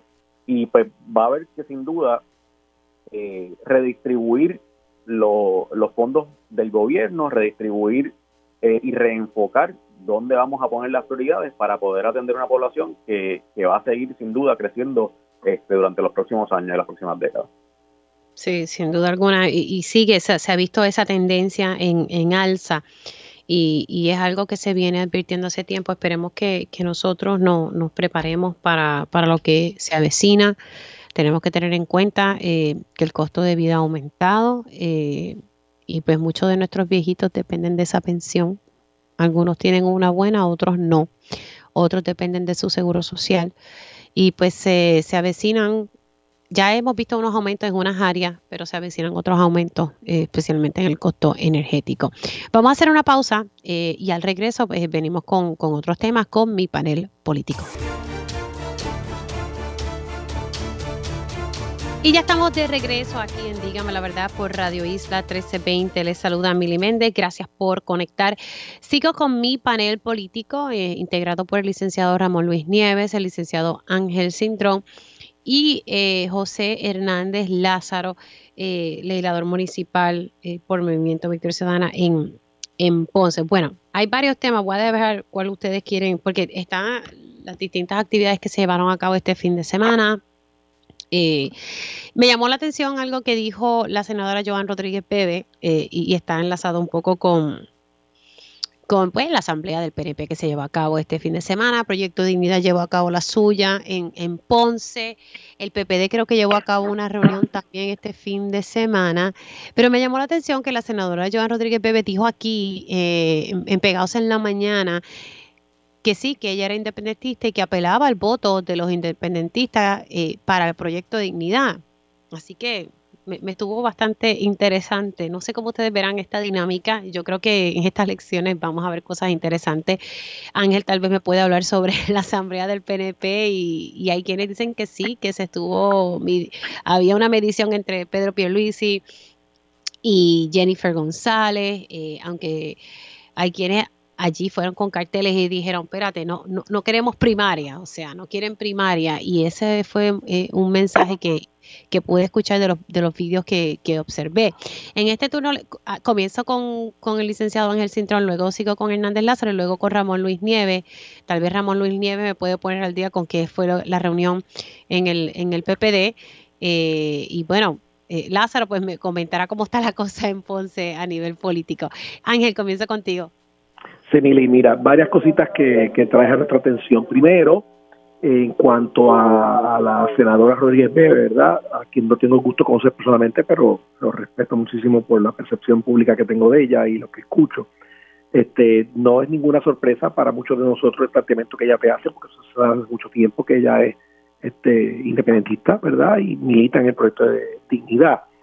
Lo que sí fue interesante este fin de semana, que no se sabía y que sí se supo, fue la expresión del presidente de esa eh, colectividad política, el doctor Vázquez, quien expresó en Ponce en su asamblea prácticamente que él es estado librista, que es popular, porque habló de que él abrazaba lo mejor de los dos mundos y básicamente definió a Lela como, como una alternativa.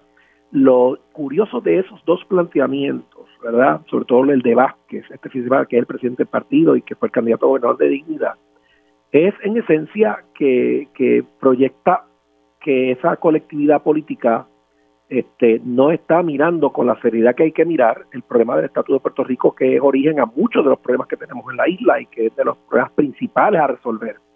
Y que además de eso, en esencia también, ¿verdad? Este, no le han sido claros a los electores que los siguen en términos de cuáles son sus tendencias ideológicas y sociológicas, ¿verdad? Porque ellos hacen planteamientos sobre issues este, de, nuestra vida cotidiana, de nuestros estilos de vida, si somos conservadores en tal o cual cosa o somos liberales en tal o cual cosa, eh, ¿verdad?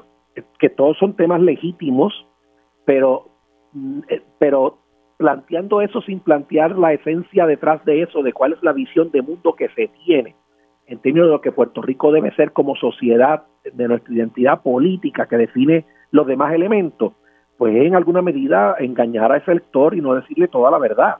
Y pues es interesante, yo creo que ellos mismos no se han dado cuenta de lo que han hecho con esas expresiones, pero le han abierto los ojos a muchos electores que lo siguen para entender de qué se trata al final del día todo este proceso. Igualmente, ¿verdad? Y el compañero Victoria Ciudadana está aquí presente, tendrá su, su oportunidad, pero yo he expresado lo mismo sobre Victoria Ciudadana, que hablan de unos issues ambientales, de unos issues sociológicos, etcétera, pero no hablan claro sobre cuáles son las tendencias de sus líderes en términos ideológicos y que muchos de nosotros las conocemos claramente. Este, y en ese sentido tampoco esos electores tienen claro a quién están siguiendo, ¿verdad?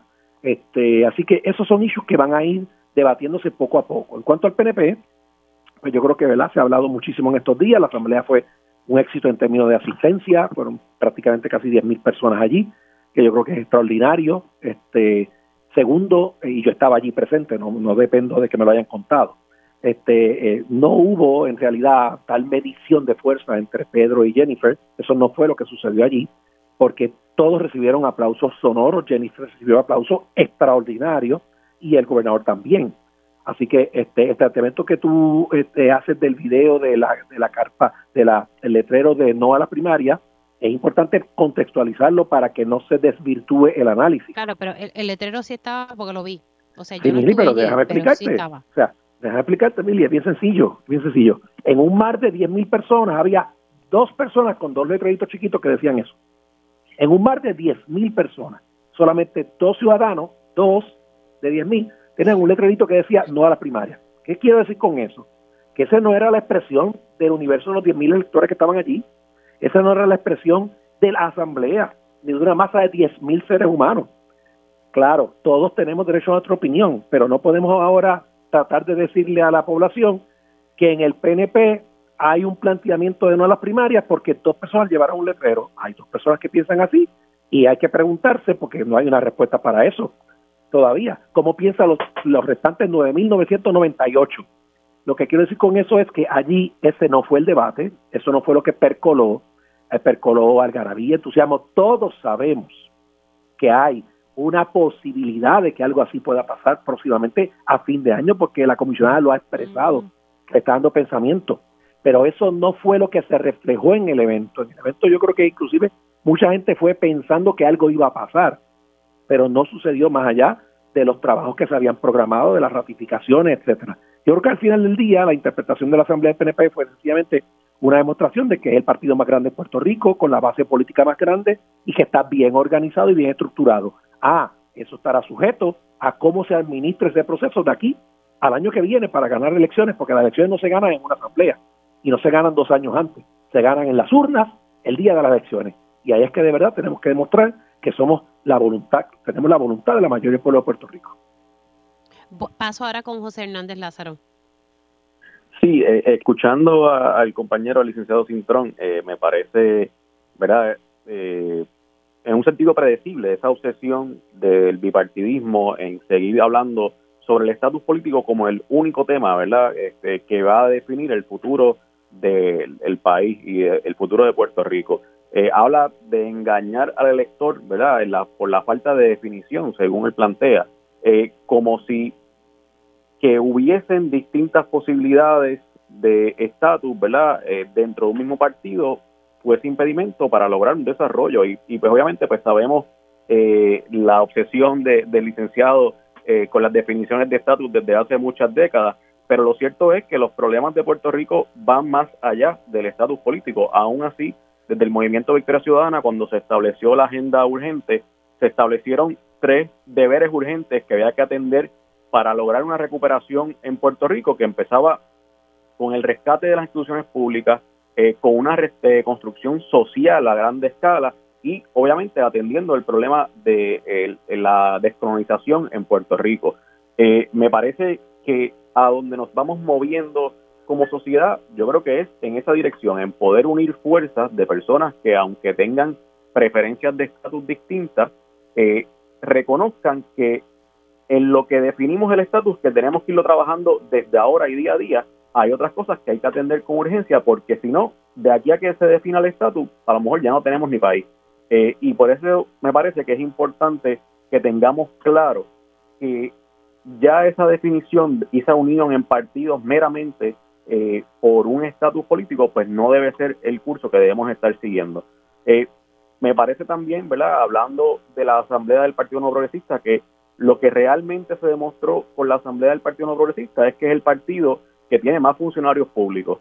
Y allí llegaron esos funcionarios públicos eh, cargando pancartas, identificando de qué agencia venían, eh, de qué municipio venían, y pues evidentemente se ve a través de esa asamblea, de los mensajes de esa asamblea, un interés en mantener un status quo que beneficia a unos grupos específicos, que beneficia a unas personas en específico que eh, ¿verdad? quieren mantener unos estilos de vida, quieren mantener unas posiciones de poder, y eso es lo que se pudo ver allí, ¿verdad? cuando aún con la oscuridad que había dentro de Roberto Clemente. Me parece un poco optimista los números eh, que mencionaba el, compañero Cintrón, pero, pero bueno, yo creo que lo que sí estamos viendo es que cada vez eh, esas asambleas son menos concurridas, que cada vez el apoyo electoral de las fuerzas del bipartidismo es menos y que el país se está moviendo en otras direcciones buscando eh, unos cambios que van sin duda más allá del PNP y más allá del Partido Popular. Voy contigo, eh, Ramón Luis. Eh, mire, me parece a mí que lo que quiero ver un punto que, que, estaba discutiendo José y que eh, Ángel también mencionó, eh, que es que ya eh, los electores puertorriqueños yo, yo creo que ya están en una, mayormente, ¿no? En una ruta post-estatus.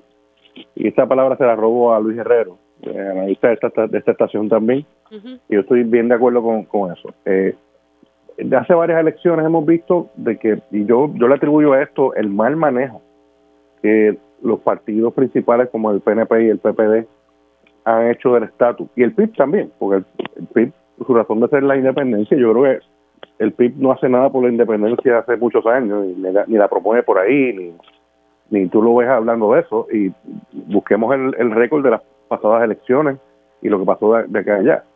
Eh, así que el PIB se ha despojado de su esfuerzo sobre estatus mayormente. Eh, han surgido grupos, o sea, eh, partidos políticos como el Victoria Ciudadana y, Dignidad, que básicamente retoman aquella consigna vieja del Partido Popular de que el estatus no está en issue. dicen que sí, hay que resolverlo, pero no asumen una posición única sobre una, con respecto a alguna alternativa de estatus. Así que los únicos partidos políticos que están discutiendo el estatus como si fuera el asunto más prioritario de los puertorriqueños es el PNP y el Partido Popular, que aunque se diga a sí mismo que no es un partido de estatus, sí se convirtió en un partido de estatus. Y ahora, eh, para horror, horror de algunos eh, de nosotros, eh, luego de promesa, de todo lo que ha pasado en la, con la relación entre Puerto Rico y Estados Unidos desde que se legisló promesa, hasta nuestros días, donde la legislatura ni siquiera puede aprobar un presupuesto por sí misma, eh, pues unos sectores mayoritarios del partido han asumido el discurso de qué bueno es el ELA. Y como, wow, en serio. este eh, Pero lo, lo, la, gran verdad electoral y que eh, yo creo, yo espero que el Partido Popular entienda en algún momento este proceso que, que está de redefinición y de reorganización, es que ya el estatus no es el asunto más importante de definición de los partidos y los electores están buscando otras cosas. ¿Y qué están buscando? Los electores están buscando partidos y líderes que adelanten posiciones específicas sobre los problemas del país. ¿Qué tú crees sobre el sistema eléctrico? ¿Qué tú crees sobre los derechos de las mujeres? ¿Qué tú crees sobre los derechos de las personas LGBT? ¿Qué tú, ¿Cuáles son tus propuestas de desarrollo económico reales? No, eh, no hablando bambalinas genéricas, sino ¿qué, ¿qué, vas a hacer específicamente? O sea, eh, los electores están buscando esa precisión y yo creo que eso nos va a ayudar a que en unos años, y yo favorezco esto, que en unos años, eh, ojalá todos los partidos de Puerto Rico estén a favor de la descolonización de Puerto Rico, pero que dejen a sus electores libres para votar por la opción que sea y respeten en Washington y no estén saboteándose las opciones unos a otros, pero que al final del día tengamos partidos aquí de derecha, de izquierda y de centro, como todos los países del mundo, porque eso va a ayudar mucho a la gobernanza. O sea, aquí tenemos los partidos, los partidos que gobiernan o que controlan la legislatura, tienen el problema eh, de que hay un reguero ideológico. Cada partido tiene gente de derecha, de izquierda, de centro y es difícil articular visiones y articular legislación que complazca a todos los sectores.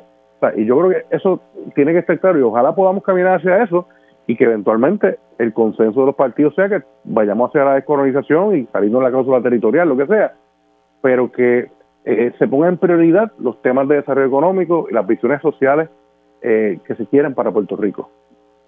Vamos a hacer una pausa dejamos este tema político y buscamos y hablamos de otro asunto. Me parece que lo voy a plantear, el tema sobre la anulación de la reforma laboral, de los cambios que se hicieron, que el gobernador había firmado. Lo que dice la jueza, y, lo dice, es que el gobierno no, no pudo justificar eh, poder, ¿verdad? Que, que esto cumpliera, cumpliese con el plan fiscal, que no se defendió. Lo voy a poner en arroba bichuela y, la pregunta es ¿por qué? Ayer me comentaba el senador Carmelo Ríos que es que había que hacer un estudio económico que cuesta mucho dinero. Pues nada, les dejo ese tema y, entonces voy con el turno en la siguiente pausa, en, la, en el siguiente segmento. Vamos a una pausa.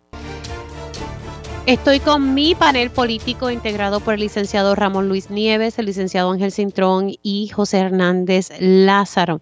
Eh, voy a, a, darle oportunidad para que hablen de este tema sobre la reforma laboral. Acaba de salir que la delegación del Partido Popular Democrático acaba de someter el proyecto nuevamente en la legislatura, específicamente La, la, Cámara de Representantes. Así que sometido nuevamente ese, ese proyecto. Eh, voy con Hernández Lázaro en este turno, voy con Ramón Luis Nieves y luego Ángel Cintrón. Me quedan ocho minutos, así que dos, cuatro, seis, sí, dos minutitos y medio más o menos para cada uno. Adelante, eh, Lázaro. Ay, disculpa, ahora sí. No, se preocupe, que, este lo más lo tenía en mute. sí, me parece que este tema pues, plantea dos puntos de vista que tenemos que, tener en cuenta, ¿verdad? Está por un lado eh, la ineptitud del gobierno del manejo de esta situación o, ¿verdad? Tal vez que el gobierno aprovechó una oportunidad para aparentar que estaban a favor de la reforma, que estaban a favor de, de conceder unos derechos, sabiendo que al final pues se iba a boicotear el proceso y que iba a quedar en nada en la medida en que ellos no cumplieran con su responsabilidad eh, frente a la juez Taylor Swain. Eh, pero también hay que tener presente la doble vara que parece haber desde el lado de la Junta, porque la Junta eh, trae unas preocupaciones sobre el impacto fiscal de estas medidas de la reforma, ¿verdad? Y, lo ata a la, forma en que está el gobierno no pudo establecer ese impacto, pero pues al parecer no hay esa misma preocupación sobre la aplicación de ciertos incentivos bajo la ley 60, al parecer no hay esa misma preocupación eh, del barrilito legislativo de 25 millones de la autoridad de tierra. O sea que, que hay una serie de cosas que sí tienen un impacto eh, directo y evidente en, en el, los recaudos y en el fisco que pues la Junta o no le importa o decide ignorar, ¿verdad? Y pues eso también hay que tenerlo presente, ¿sabes? Estamos claros de el, el manifiesto eh, rol colonial que tiene la Junta eh, y esto lo que está haciendo es no solamente deslegitimizar, el gobierno de Puerto Rico, la rama eh, legislativa, sino también pues crear incertidumbre eh, en los patronos que tuvieron que hacer unos ajustes y que ahora pues están viendo a ver qué tienen que hacer este con estos cambios, así que eh, sin duda esto es algo que, vamos a tener que seguir monitoreando y que vamos a tener que seguir trabajando porque pues no, no, es un panorama eh, fácil para el pueblo de Puerto Rico. Voy ahora con Ramón Luis Nieve y luego sigo con Ángel. No, eh, quiero resaltar de que más allá del tema de los méritos de la, o, de la reforma laboral, o de lo que de lo que planteaba y lo que se rechazó, es importante señalar de que la, el Tribunal Federal no rechaza a la reforma laboral por los méritos de la misma, lo rechaza por, porque el gobierno no pudo probar eh, y no pudo cumplir con unas eh, responsabilidades que tiene eh, que documentar eh, de conformidad con la ley promesa. De hecho, tengo que señalar que el senador Juan Zaragoza ayer, y habló contigo, de hecho, Mili, salió antes de que, durante la pausa, él hizo un señalamiento bien, bien específico de que esto aparenta no ser algo silvestre que ocurrió, sino que esto puede aparentar un patrón. Y el patrón es sencillo. En vez de, eh, eh, en ocasiones que el gobernador quiere no quiere calentarse con un sector importante del país, pues mira, eh, como en este caso firmó la reforma laboral, pero eso cuando llegó el momento de defenderla, no la defendió y mandó una triste justificación que realmente no, no cumplía con la ley promesa, con promesa, lo que le da entonces a los que trabajaron en eso, y en este caso a FAF, un poder de veto eh, más allá del veto que expreso pudo haber dado el gobernador. Y eso se hizo ya hace unos años con unas leyes que tienen que ver con, salud, como señaló el senador Zaragoza.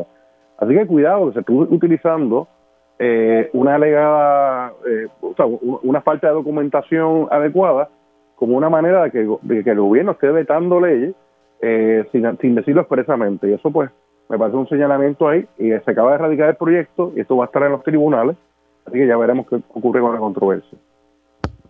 Eh, paso ahora con Ángel. Disculpe que estoy aquí tosiendo, perdón.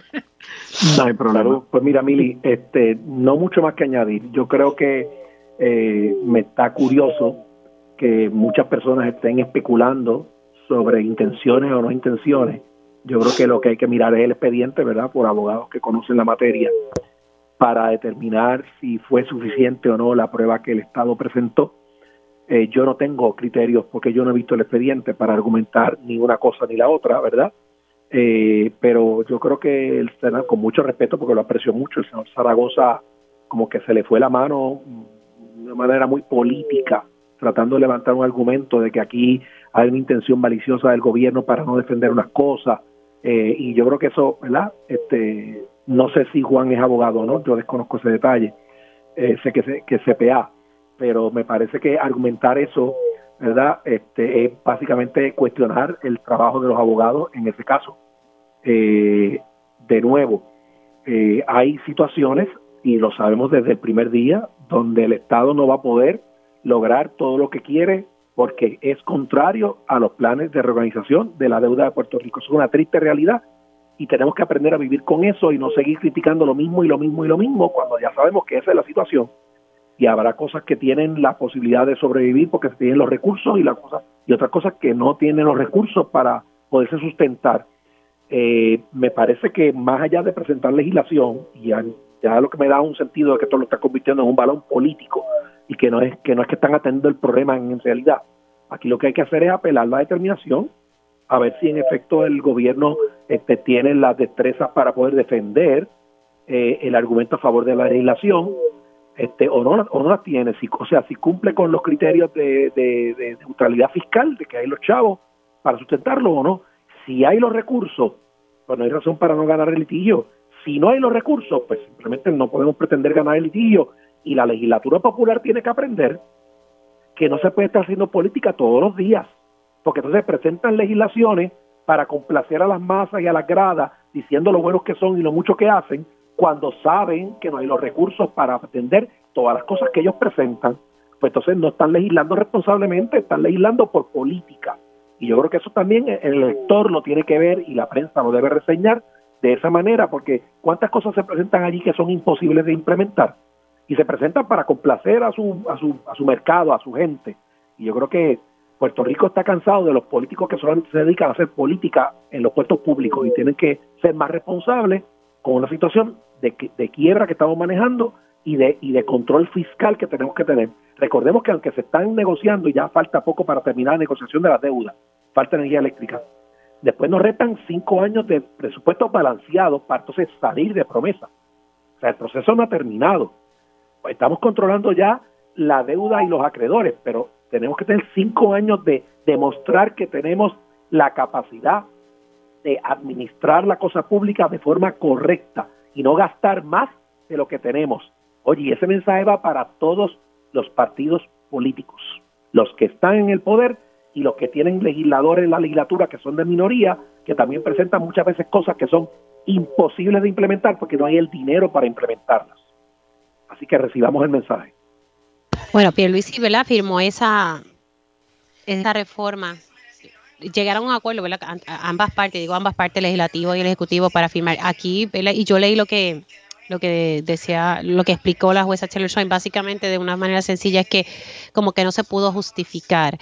Eh, ¿verdad? Ya aquellos quienes estén politiqueando con el tema, yo lo único que digo es que, que hay que defender.